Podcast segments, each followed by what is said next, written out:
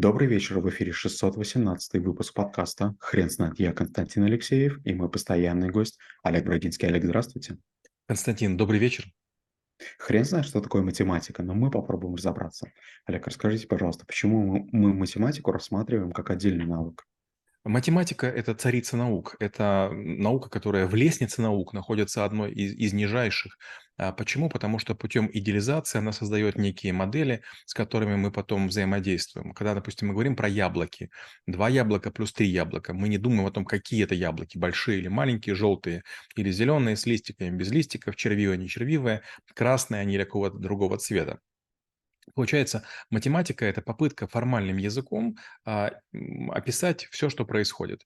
А, много есть находок, которым 10 тысяч лет и больше, и почти всегда это или рецепты пива, где есть э, меры, или это какие-то учеты, например, люди, которые не явились на работу на пирамиды, кого-то там а, укусил э, скорпион, кто-то варил пиво, а кто-то бальзамировал брата. Но, тем не менее, количественные отношения и пространственные формы – это то, чем занимается математика. Это попытка постичь мир в его первозданной красоте с помощью формул, уравнений и отношений. Олег, вы не могли бы, пожалуйста, рассказать, а, по какому пути эта наука развивалась? То есть в какой момент люди от того, чтобы просто занимались тем, чтобы подсчитывали а, какие-либо вещи, перешли к тому, что а, нужно считать какие-то более сложные истории? Но, безусловно, сначала нужно было считать, хватит ли всем еды, хватит ли всем каких-нибудь запасов, а, есть ли всем где жить. Потом начались сборы денег на примитивные формы государств, где нужно было учитывать, у кого сколько земли, у кого сколько скота, чтобы в зависимости от того, чем вы обладаете, собирать какую-то долю. Этим, среди прочего, занимались тоже и разного вида церкви, которые собирали десятину или другие какие-то доли. Этим же занимались казначеи, этим же занимались а, при чеканке монеты и так далее. Но когда мы начали переходить от математики как науки о количестве, об измеримости к науке для того, чтобы строить модели для химии и физики, вот тут начался второй математический расцвет. Первый, конечно же, был времена шумеров, времена, там, скажем, а, Междуречья, потом были греки, а вот третий расцвет, наверное, начался, когда Декарт придумал э, свои координаты. И вот в этих координатах стало уже возможно ставить четкие вопросы о том, где находится какое-то тело. Математика начинает разделяться на различные дисциплины. На арифметику, на алгебру, на геометрию, на функции, на элементы анализа, на высшую математику. Выделяется дискретная математика, выделяется различные там уравнения в частных производных, появляется теория вероятности, на нее наслаивается теория игр, теория принятия решений, вариационные исчисления, методы оптимизации, теория процессов и многое-многое другое. Получается, что мы начинали с теории чисел, исчислимости, из объемов, перешли к отношениям, а потом мы начали с, математик, с математикой постигать мир. Сегодня математические гении практически любой предмет могут описать в виде формул, которые, к удивлению, поймут другие специалисты, даже не знающие языка, на котором разговаривает данный конкретный человек. То есть язык математики сегодня стал всеобъемлющим. Теорема Пифагора так или иначе понимают все. Кстати, не Пифагор был ее изобретателем. Она была известна еще за тысячу лет до него, но он стал ее популяризатором. Да, Олег, очень интересно, а, как мы перешли к именно вопросам, на которые отвечает математика. Вы не могли бы, пожалуйста, рассказать нашим слушателям в целом о математике, которая сейчас а, исследует, до сих пор исследует эту науку? Есть ли какие-то общие вопросы, на которые они пытаются найти ответ? Да, конечно. Но в первую очередь математика а, очень помогает кибернетике. Кибернетика– это наука о государстве и сложных взаимодействиях. Второе– это топология. Вот, например, сейчас началась военная операция между Палестиной и Израилем, и там много математики. Почему? Потому что после ракетных ударов э, здания существенно разрушаются, и перемещение по старым картам невозможно. Получается, необходимо строить специальную быструю математику, которая не будет давать расчетам или, скажем, бронированным машинам попадать в ловушки только потому, что не обновляется является топология. Дальше есть физика математическая, дифференциальное уравнение, есть теория чисел, математика, вычислительная, векторная математика, математика квантовая. Это вещи, которые, за которые будущее. Если мы сможем математику, допустим, компьютерную изменить, мы ускорим все, что происходит. Есть очень старая проблема, которая вот в чем состоит. Наши компьютеры сегодня бинарные, логика двоичная, сигнал есть, сигнала нет.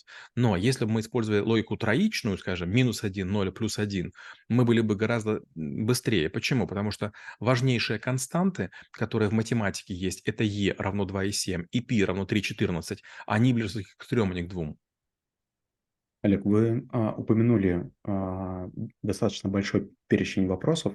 Расскажите, пожалуйста, э, если бы мы строили карту а, математики, то как человеку а, сориентироваться в этих вопросах и понимать, а, где ему стоит остановиться, а с чего стоит начинать? Ну, безусловно, конечно, простейшую алгебру, простейшую эвклидовую геометрию знать желательно. Скажем, геометрия, Лобачевского на, на шаре, ее уже тяжело понять. У, у Эвклида в треугольнике сумма углов равна 180 градусов, а у Лобачевского 270. Это геометрия на шаре. Но, с другой стороны, если вы пилот, вам придется это знать. Если вы занимаетесь какими-то большими земельными измерениями, вам придется это знать. А, теория вероятностей. Сложная история, она, скорее скорее всего, не будет постижимо для большого количества людей, но некоторые азы, некоторые разделы знать желательно для теории принятия решений, для теории массового обслуживания, для теории игр. Э, теория процессов случайных тоже очень сложна, но если мы занимаемся массовым обслуживанием людей, если мы пытаемся заниматься математикой катастроф, тоже варианта не будет. Получается, что математика– это очень ветвистое дерево, которое имеет как толстые ветки, такие фундаментальные, серьезные, так и крайне тонкие, которые нужны крайне узкому количеству людей. Сегодня есть даже математическая музыка и математическая психология. Олег, как вы думаете, или точнее такой вопрос, что вы думаете о такой теории, что человеку нужна некоторая предрасположенность для того, чтобы понимать а, всю сложность математики.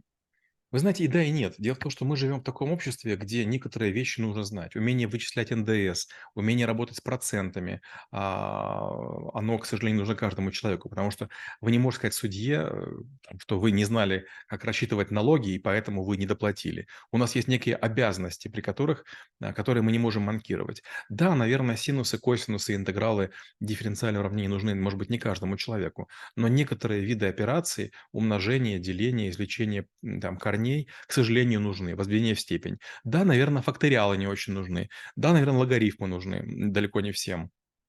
Но когда вы начинаете работать в сложных системах, в крупных компаниях, вам с этим приходится сталкиваться. Если вы работаете в инвесткомпаниях, в страховых, в банках, вам нужно уметь работать с числами, которые имеют много знаков после запятой.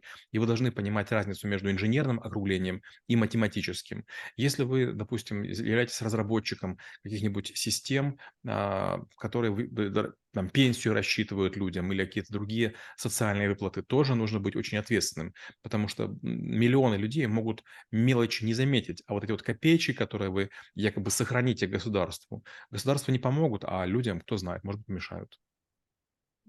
Олег, очень интересно узнать ваше мнение по поводу образования, а, математического образования в вузах, а, в старших а, классах а, школ а, постсоветского пространства. А как вы думаете, насколько логично вообще распределение а, уровней математики в институтах и высших, а, высших классах учебных заведений? Константин, вы знаете, мне кажется, в школе его не хватает, а в ВУЗе его слишком большой избыток. Когда я учился в старших классах, мне повезло поступить в заочную школу, заочную школу «Квант» при МГУ. И вот учебники, которые мне присылали, на самом деле учебниками были для первого курса. Вот в них было гораздо лучше все рассказано, чем в школьных учебниках классических. Получается, студентам рассказывают немножко иначе. И это было просто потрясающе. И наоборот, где-то курсе на втором, когда уже начинаются такие глубинные азы математики, там уже, честно говоря, мало кто понимает, и большинство сдает лишь бы как. Кто-нибудь с помощью симпозиумов, коллоквиумов, каких-нибудь там участию в олимпиадах. Наверное, знаете, вот есть некоторые такие специализация типа прикладная математика. Вот там, наверное, да, надо давать такую суровейшую математику. А вот то, что я учил, скажем, как компьютерщик, вычислитель, честно говоря, в реальной жизни я не могу применять. Да, бинарную математику, да, цифровые теории, да, конечные автоматы, да, теорию графов я применяю почти каждый день. Но дифференциальное уравнение, там, скажем, степень 200 или там какие-то сложные ряды, к сожалению, вот в реальной жизни просто ну, не приходится применять. Так знаете что, я ведь не простой сотрудник, я работал в 13 подразделениях разных компаний в шести странах, и, казалось бы, у меня был шанс или в рисках, или в кредитном анализе, или в инвест каких-нибудь продуктах с этим столкнуться. К сожалению, нет. Нет такой необходимости. Олег, расскажите, пожалуйста, что происходит сейчас с математикой в мире? Может быть, а, какие-то очень важные а, вопросы а, ученые пытаются решить?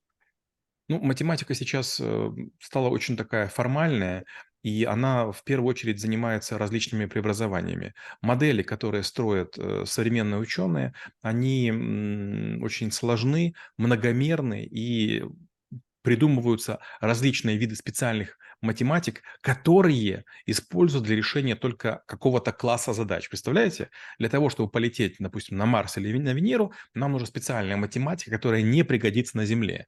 Она теоретически может работать в пределах Солнечной системы, спорно для Платона, э, Плутона и Сатурна и Урана, но теоретически для того, чтобы, скажем, летать между галактиками, потребуется другая совершенно математика. Да, а, хотел как раз-таки спросить про а, некие уровни, которые доступны сейчас для человечества и в целом для человечества. Есть ли они, э, и вы не могли бы, пожалуйста, их описать? А, я говорю о таких случаях, когда человеку просто в какой-то момент не хватает, не знаю, может быть, воображения для того, чтобы решать другого вида задачи. Когда мы говорим про комбинаторику, про теорию множества, это еще всем понятно. Но вот теория решеток, наверное, не всем. Когда мы говорим про матлогику, тоже она ясна. А вот когда мы говорим про теорию вычислимости, многие не понимают, зачем это нужно. Криптография тоже для большинства людей является просто обычным словом, хотя теория графов должна, наверное, преподаваться практически каждому человеку. Олег, спасибо. Теперь на вопрос, что такое математика, будет трудно ответить. Хрен знает.